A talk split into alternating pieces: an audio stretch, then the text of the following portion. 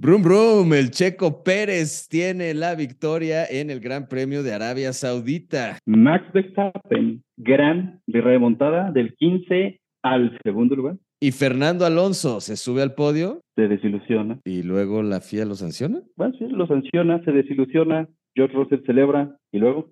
Hamilton ni se acuerda. Todo eso y más en el primer episodio de Podium Pandemonium. ¿Dónde está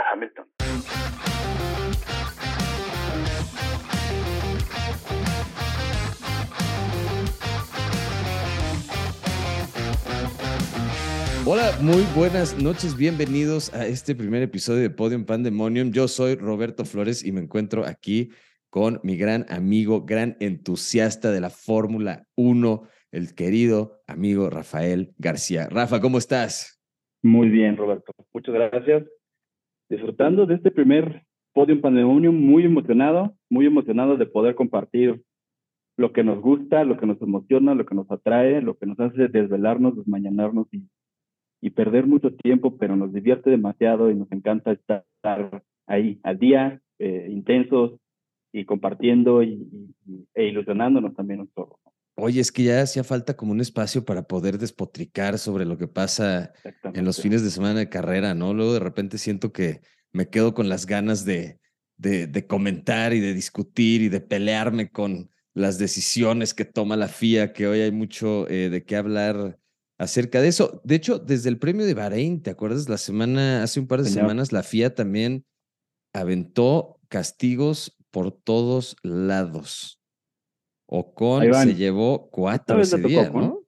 Señor, Ocon. Empezamos con el de la parrilla de salida, cinco segundos. Después no servir esa, esa penalización de cinco segundos y le vienen diez más. Después velocidad en el pit lane, cinco segundos más. Ya, que más quiere? No, bueno.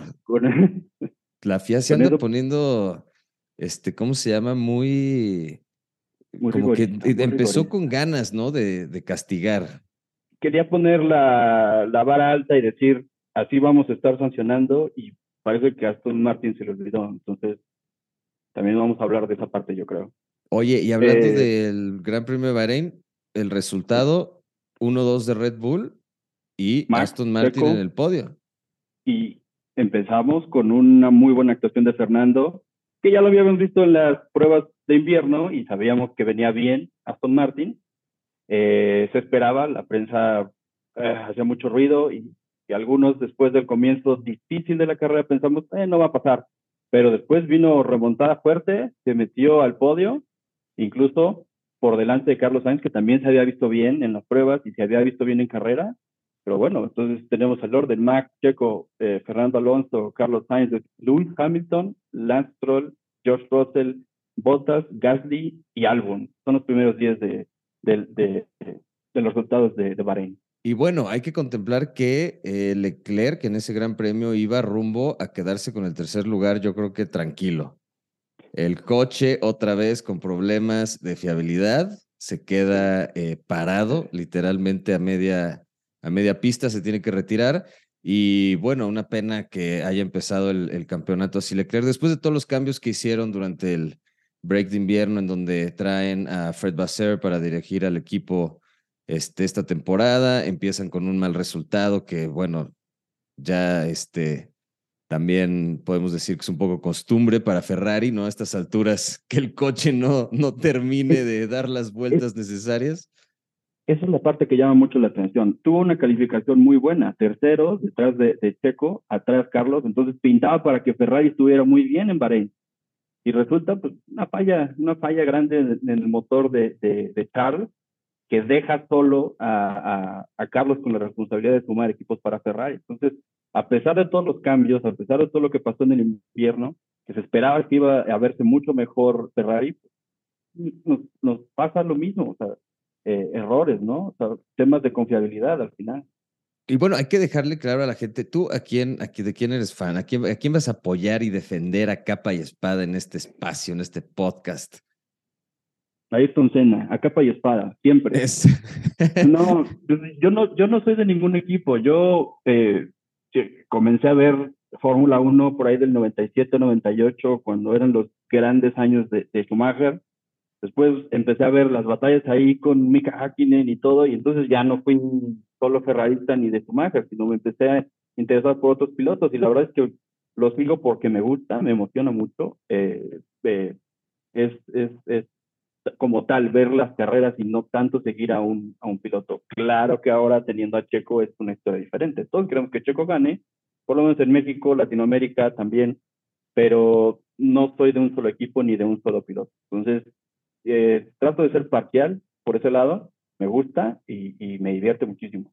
De acuerdo, a mí también me emociona mucho el, el tema de seguir a Checo. Digo, siempre he sido eh, yo creo que no tanto fan de, de, equipos per se, pero creo que hay dos maneras de aficionarse a la Fórmula 1. Puede ser a través de seguir a una escudería y clavarte con una escudería y seguirlos para siempre, o aficionarte de pilotos y apoyar a pilotos y acompañarlos en sus viajes a las diferentes escuderías. Claro. Eh, sí, también disfruto mucho de, de, la emoción y los diferentes resultados y me gusta que esté mezclada eh, la, el podio porque luego ¿Qué digo? Ahorita estamos viendo un poco una, esa dominancia de Red Bull, pero, pero siempre, y sucede, ¿no? Que de repente hay este, rachas donde los, los equipos traen un buen coche y, lo vimos ahorita con Mercedes ganando los últimos siete, ocho eh, con Hamilton. Bueno, ocho de constructores y, siete con Hamilton, pero, pero sí, es, es padre también ver luego cómo este, de repente al año siguiente, después de siete años, ocho años de dominar, aparecen los Red Bull y al parecer esta temporada están bastante, bastante pesados. Ya lograron el 1-2 otra vez eh, esta semana en Jeddah, en Arabia Saudita, pero ahora invertido con Checo en primer lugar y Max, oye, esa remontada desde el lugar número 15, bastante legal como las que le vimos a Hamilton también cuando llegó a tener temas de penalización por motor o lo que sea, remontando igual del 10 o del 15 y terminando o ganando en la carrera. Bueno, esta vez a Max le alcanzó para el segundo. Eh, me llamó la atención su, declaración del final de la carrera. Él aseguraba que iba a ser segundo con safety car o sin safety car. Entonces, yo creo que le habría costado un poquito más porque en medio estaban ya los Mercedes y vimos también que el ritmo de Fernando Alonso era muy bueno, ¿no? Pero bueno, no hay hubiera, en este caso creo que eh, muy buena su actuación, muy, muy buena, está en otro nivel, lo sabemos, eh, estando adelante, iniciando adelante, no hay quien lo alcance, eh, pero creo que este tipo de situaciones en las que se van encontrando las carreras son las que tiene que aprovechar Checo, Alonso también, por supuesto, que son los que están peleando hoy adelante. Los Ferrari tendrán su momento, creo, también a lo largo de la temporada, pero eh, pues bueno, así se le pintó la carrera esta vez a, Max.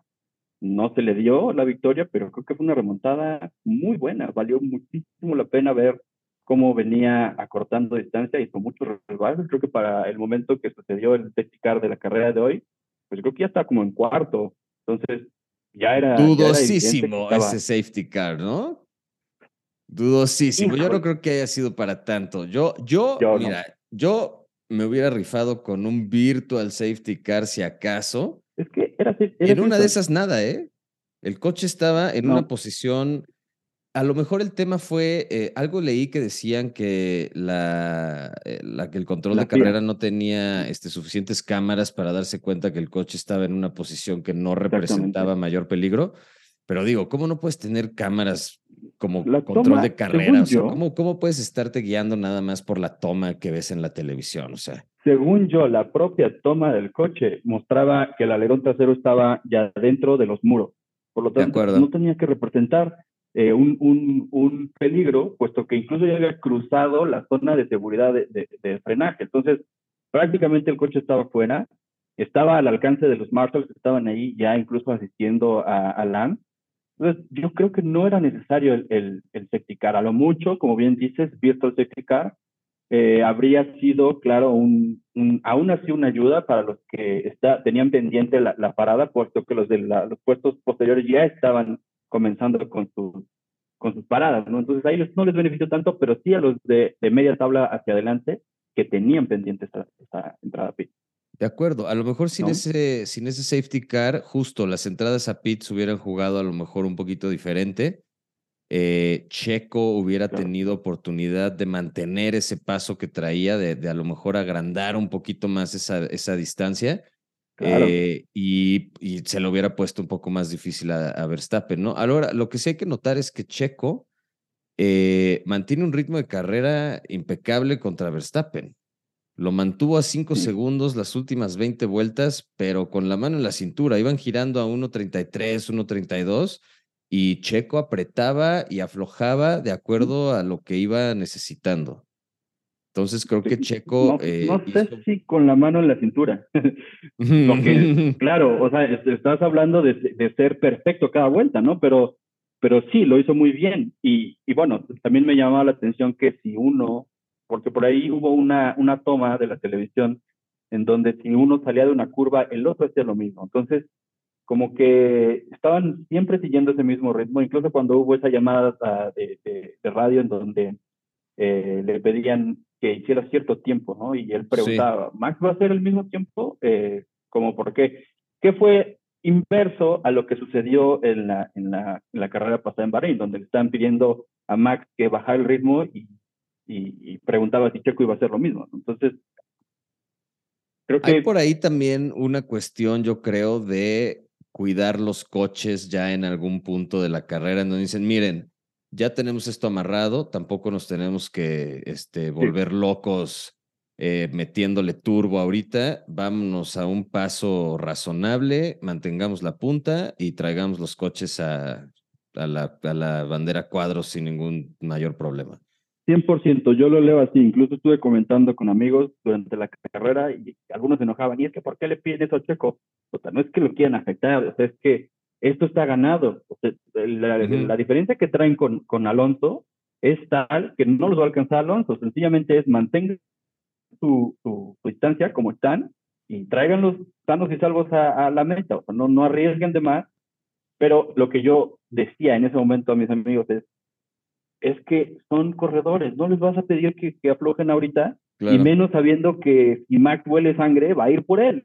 Entonces, eh, no, no creo que le sea eh, tan fácil así un gap que tampoco era tan amplio, o sea, era muy seguro, era un, creo que una distancia de seguridad bastante buena de, de entre 4 y 5 a 5, 3, una cosa así, entre, hablando en segundos, y, y, creo que si en algún momento se acorta o sucede algo, comete un error seco, no sabes, una llanta, una ponchadura, cualquier cosa, pues le abres la puerta Max. Entonces, yo pienso que por eso ambos pilotos eh, decidieron no aflojar.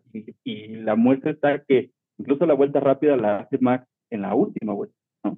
De acuerdo, y vamos a ver qué tanto juega ese punto de la vuelta rápida porque te acuerdas el, año pasado en Brasil, ese movimiento que Max se negó a dejar adelantar a Checo, esos fueron puntos muy valiosos para, para la decisión de, del segundo lugar que se llevó Leclerc el año pasado en el, en el campeonato. Entonces, creo que por ahí está, ya se empieza a establecer que Red Bull va, va a dominar. Ojalá que Checo pueda, eh, y sobre todo después de la carrera que hizo hoy, pueda, eh, que pueda realmente ya eh, dejar en claro que no se va a dejar contra Verstappen y va a tener que pelearle todas las calificaciones porque creo que Checo ya está eh, mucho más a gusto en el coche y eh, creo que bastante motivado con estos resultados para, para poderle dar pelea. A lo mejor estamos viendo un eh, Nico Rosberg contra Hamilton en aquella temporada que sí le pudo ganar. Y la verdad, yo estoy todo a favor de ver ese duelo. Claro, el, duelo interno es algo que todos queremos ver, o sea, que realmente estén en igualdad de condiciones. Creo que en este momento ya la adaptación de Checo ha sido tan importante como la, bueno, no como la que tiene Max, porque Max tiene mucho más tiempo en el equipo y es un coche que está diseñado alrededor de Max pero sin duda creo que el peso que ahora tiene Checo en el equipo y gracias a que él ha colaborado también con el desarrollo, la adaptación que hoy tiene al equipo y al, y al coche es mucho mejor que la que tenía los dos años anteriores. Pues sin duda va a haber mucho más en, en juego, o sea, va a estar mucho más cerrado la competencia entre ellos dos. No así con los otros equipos al parecer, porque parece que el gap es muy, muy, muy, muy considerable con Aston Martin, que es el que está siguiendo justo detrás, y y por detrás los demás, ¿no? Mercedes y Ferrari y los demás más atrás, ¿no? Entonces, creo que todos queremos ver eso, sin duda, y creo que el apunte que dices sobre es una nueva versión de Hamilton Rosberg, totalmente lo, lo, lo puedo ver. Ojalá que lleguemos por lo menos a la mitad de temporada sin tener una amplia diferencia entre uno de los dos y que podamos seguir viendo carreras tan emocionantes entre ellos dos y que se juegue realmente un campeonato o por lo menos un, pues, una posición en el campeonato mucho más fácil.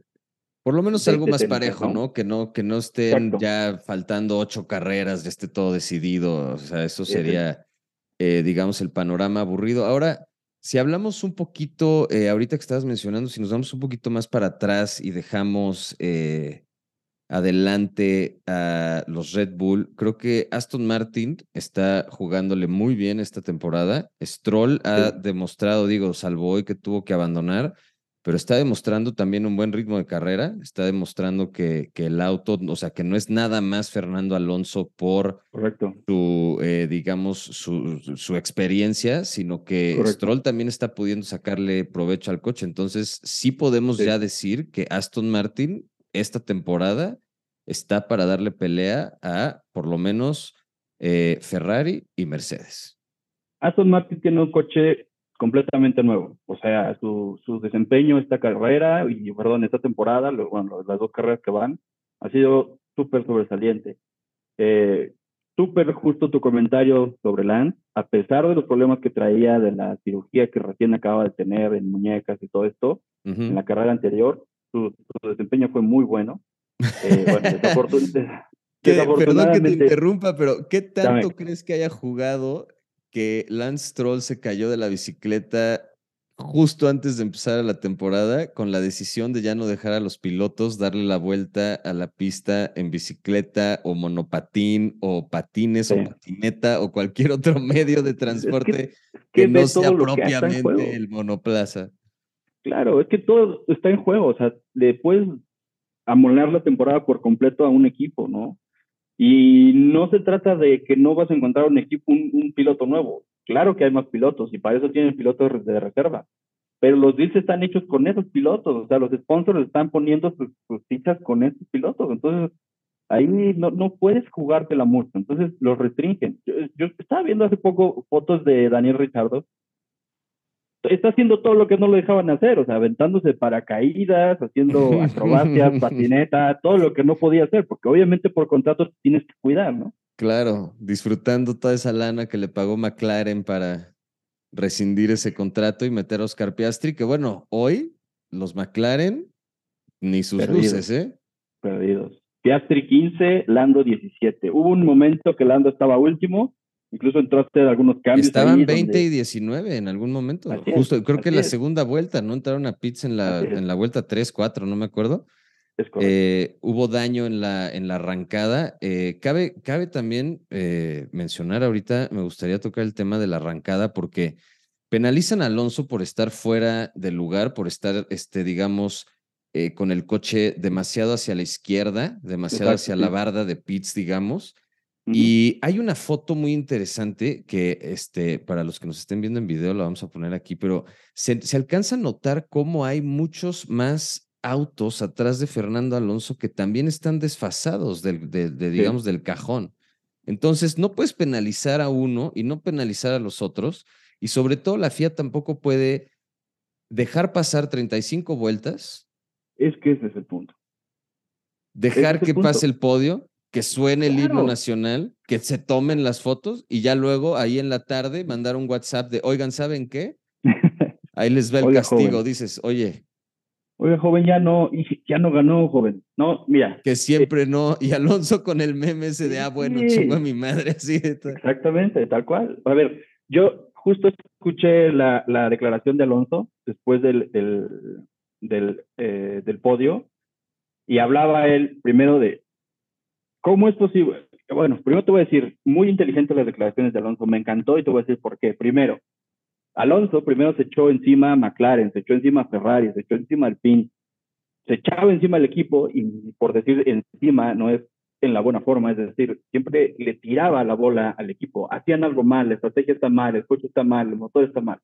Ahora no, ahora algo salió mal y en ese momento la sanción solamente radicaba en los mecánicos hicieron eh, antes las reparaciones, antes de, que se cumpliera el tiempo de la sanción. Entonces, fácilmente el Alonso de hace dos años pudo haber culpado a Aston Martin y decir, es que el equipo me jodió la carrera y por culpa del equipo eh, me bajaron del podio. Pero no, inteligentemente, y creo que muy bien, porque eso construye una muy buena relación piloto-equipo, eh, dijo, no, le echó la pelota a la FIA y dice, no entiendo por qué se esperan 35 vueltas, como bien dices, una hora de carrera, cómo es que no lo pueden decir antes, ¿no? claro. Tienes toda la razón, porque un organismo tan grande como lo es la FIA y la Fórmula 1 como tal, tienen toda la tecnología, todos los recursos a la mano. ¿Cómo es posible que no analicemos eso antes y digamos, no lo subas al podio, van a sancionarlo? Que después viene la, la, protesta de Aston Martin y también me parece súper, súper buena, súper bien eh, eh, hecha, porque lo que hicieron fue mostrar eh, evidencia en video de muchas otras sanciones que se cumplieron, en donde el gato está apoyado como se apoyó el, el, gato de, Aston Martin y no tuvo ningún problema, porque la realidad es que aunque esté recargado ahí el gato, no está levantando el coche y no le están haciendo nada, ¿no? Entonces, basado en eso, que, que antes no se sancionó, pues no puede ser sancionable ahora, ¿no? Entonces, creo que fue muy buena jugada por el lado de Aston Martin y muy buenas declaraciones por el lado de, Fernando. De acuerdo, yo creo que la FIA se tiene que poner ya de acuerdo. Creo que con todos los cambios que ha habido desde ese, eh, digamos, eh, turbulento final eh, del primer campeonato que, se llevó Max Verstappen en el 21, todavía la FIA como que está apenas acabando de encontrar en dónde está verdaderamente esa línea, porque si te, si te acuerdas ayer en la, en la calificación estaban quitando vueltas a la gente que apoyaba la, la, la llanta, con, con, con, nada más apoyar la llanta en la línea de la entrada a pits en esa área rosa que se ve este, entrando a la recta principal, ya estaban quitando vueltas, eh, estaban, perdón, borrando tiempos de vueltas. Hoy vemos que hacen esto. Hay más coches fuera de posición como, como está Alonso. Eh, pasan 35 vueltas, sacan el safety car cuando a lo mejor no era tan necesario. Eh, están habiendo este, ciertos ajustes que creo que, que, es, claro la, es clara la molestia de, de los pilotos y las escuderías y tienen razón en presionar a la FIA para que se ponga de acuerdo y, decida en dónde van a estar esas líneas, porque si no, cada carrera va a ser diferente. Se tienen que adaptar a una cosa diferente cada circuito y, pues, no, no se va a poder quiero imaginarme el hervidero que ha de ser ahorita el WhatsApp de pilotos, que hace dos semanas eh, George Russell eh, confesó que existía ese, ese chat de pilotos que él organizó. Y, y, bueno, imagínate todo lo que no está ahorita eh, sucediendo. O todo está en silencio, nadie diga nada, porque quién sabe qué, qué puede reclamar mañana Mercedes. O, oigan, por favor, vamos a ponernos de acuerdo y que esto no suceda. Y George, por favor, levanta la voz y vamos a ponernos de acuerdo de cuáles van a ser los criterios porque claro, tienes un punto, si sancionan a Fernando, ¿por qué no sancionan a los otros, no? Tal vez en ese momento era más evidente que había sido Fernando el que estaba afuera y tendrían que revisar más fotos o más videos, lo cual vuelve al mismo punto de Fernando, como es que la FIA y la Fórmula 1 con tantos recursos que tienen a la mano no lo pueden ver antes, ¿no?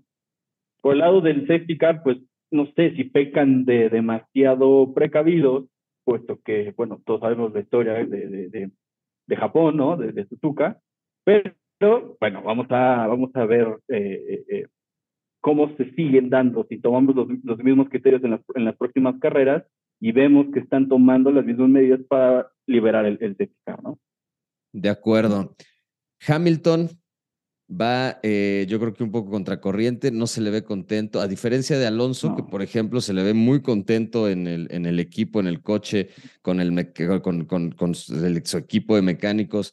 Hamilton le está costando un poquito más de trabajo que a Russell, yo creo, acomodarse eh, al coche. No lo veo tampoco muy lejos, creo que se van a poder adaptar eh, rápido. Están peleando eh, decentemente. Igual veo un poco a Leclerc ya empezando a dar signos de, de hoy que estaba corriendo atrás de Sainz, como que sí decía, oigan, como que traiga un poquito más de prisa y Sainz sabemos que es un piloto más precavido. El, el Gran Premio pasado en Bahrein eh, le preguntan si puede eh, seguir empujando para, para aguantar y defender la posición y el güey dice, ¿saben qué? Yo creo que no voy a poder llegar al final si, si presiono mucho y ahí es cuando Alonso logra eh, cómodamente clavarse a ese tercer lugar. Leclerc, bueno, terminó, no pudo terminar la carrera, pero yo creo que hay cosas interesantes para, para, para estar pendientes del el progreso que puede haber tanto con Leclerc y Hamilton y van a ser el, el, campeonato bastante interesante ahí, por lo menos en esos lugares. Si empiezan a conseguir algunos podios, va a estar buena la pelea. Hay que ver si Lance Troll también empieza a, acomodarse un poco más y a dar este, mejores resultados. Yo creo que puede sumar bastantes puntos con, con Aston Martin y en una de esas, Aston Martin, eh, claro, contendiente para el segundo lugar de, de constructores. Yo creo que Ferrari la tiene un poco más clara, pero para nada descarto que Aston Martin se esté clavando ahí en el, por lo menos en el top 3. Yo creo que Ferrari sí tiene que hacer ajustes, claro. Eh, también tenemos que estar eh, conscientes de que es una nueva administración joven, pero no, o sea, creo que hay muchos errores que están sucediendo hoy en, Ferrari que no deben estar pasando. ¿Qué te parece si hacemos un recuento rápido de la tabla final de hoy, desde los cómo terminaron las posiciones hoy, para poder hablar también de los, de los que quedaron después de, de los Ferrari. De acuerdo. Entonces, cerró Checo, Max, Alonso, eh, con el tercer lugar del podio. Luego los dos Mercedes, eh, George por delante de Luis, Luis que no se encuentra, Luis que no está cómodo, Carlos y Charles, eh, Charles que después de este problema de, de la parada y todo, pues sí, como muy bien dices, se encontró detrás de, Carlos. Luego, algo que me gusta, eh, los dos eh, Alpine, Esteban Ocon y Pierre, le valió, le está, le está, le está valiendo esa, esa decisión que tomó Pierre Gasly de dejar eh, a los a los Alfa Tauri. Y bueno, pues ya lleva hoy, hoy dos puntos. no me acuerdo en qué, en qué posición terminó el, el, el Gran Premio pasado, pero creo que también alcanzó puntos sí, los dos están con cuatro puntos. Exacto. Luego, eh, Kevin Magnussen se lleva el último punto de, de esta semana, eh, valioso punto para Haas. Yuki, que Yuki Tsunoda fue uno de los que reaccionó más rápido eh, cuando Yuki vino es lo máximo. Sí, es, es, es, un personajazo, me encanta, me encanta de verdad. Creo que me encantaría ser amigo de Yuki. Vi un tweet que decía por ahí de sabes que, la, sabes que la temporada ya empezó cuando Yuki Tsunoda empieza a gritar a través del radio, güey. Y, me, dije, sí, totalmente. Eso, eso es Yuki. Es su personalidad, me encanta eso. Luego, Nico Hulkenberg, que por ahí tuvo varios rebases en los, donde estuvo ahí dándole algunos, algunas clases a, a, Logan Sargent, pero al final, bueno, sí terminó adelante, aunque fuera de los puntos. Luego, Wang Yu Su, uh, Nick DeBris, Oscar Piastri, Logan Sargent, eh, Lando Norris, Bottas, Alexander eh, Albon y luego Lance Stroll, que es el, el, DNF, ¿no? Los dos que no terminaron, Albon y Stroll, sí. Correcto.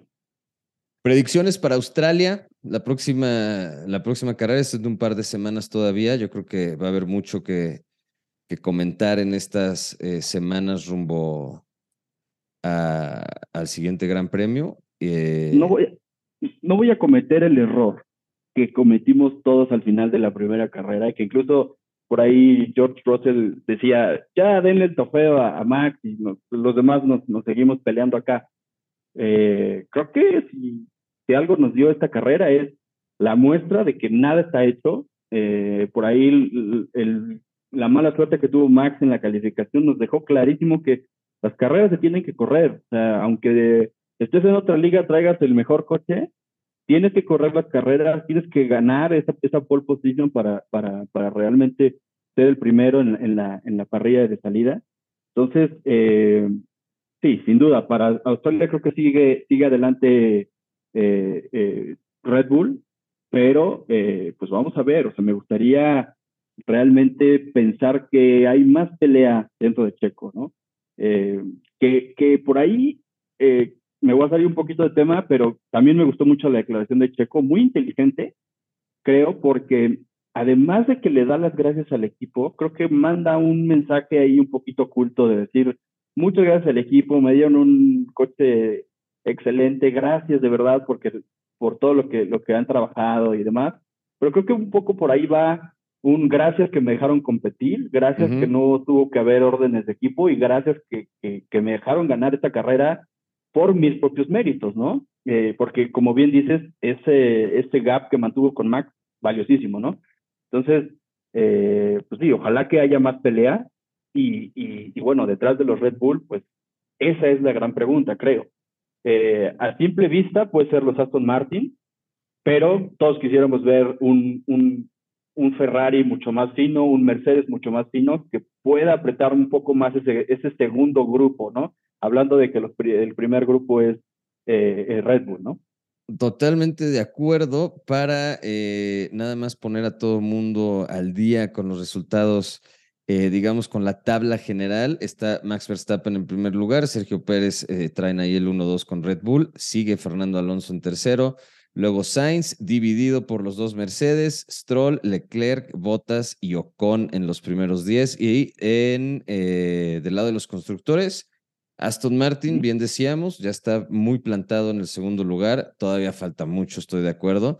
Eh, pero, pero Aston Martin ya está empatado con, con Mercedes en puntos y Ferrari va a tenerle que empezar a meter un poquito más de, eh, de puntos al asunto, porque si no se van a, se van a empezar a rezagar y ya van a, quedarse, en este sería terrible que se quedaran en la media tabla esta temporada, entonces... Pesa mucho ese eh, eh, DNF o, no, no, haber terminado en la primera carrera de, de, Charles, ¿no? Desafortunado. De acuerdo. Pues bueno, eh, comentarios finales. Tenemos dos minutos para, para cerrar. Hay que ver carreras, señores, por favor. Pongan atención, eh, hagan su tarea, lean, eh, levántense a ver las prácticas, levántense a ver la calificación. No les va a pasar otra cosa más que emocionarse, divertirse, un chorro, eh, y pues tienen que, tienen que ver y escuchar el Podium Pandemonium. No va a pasar otra cosa más. Yo les recomendaría justo todo lo contrario. No ah. lean, no vean nada y vengan a enterarse todo aquí en Podium Pandemonium. No, no, no, pero a eso iba. Aquí entérense porque allá se van a enterar de las teorías bizarras de la prensa y aquí se van a enterar de lo que realmente pasa, o sea, de lo que realmente opinamos los que vemos las carreras. El Radio Paddock. Correcto. Pues muy bien, mi estimado Rafa. Muchas gracias por eh, acompañarnos a los que nos escucharon. Qué bueno que estén por acá. Eh, nos vemos la próxima semana a ver qué pasa de camino al Gran Premio de Australia y por supuesto para ese Gran Premio en un par de semanas. Así es. Pues vámonos. Hasta luego. Vámonos. Nos vemos. Adiós. Buenas noches. ¿Dónde está Hamilton?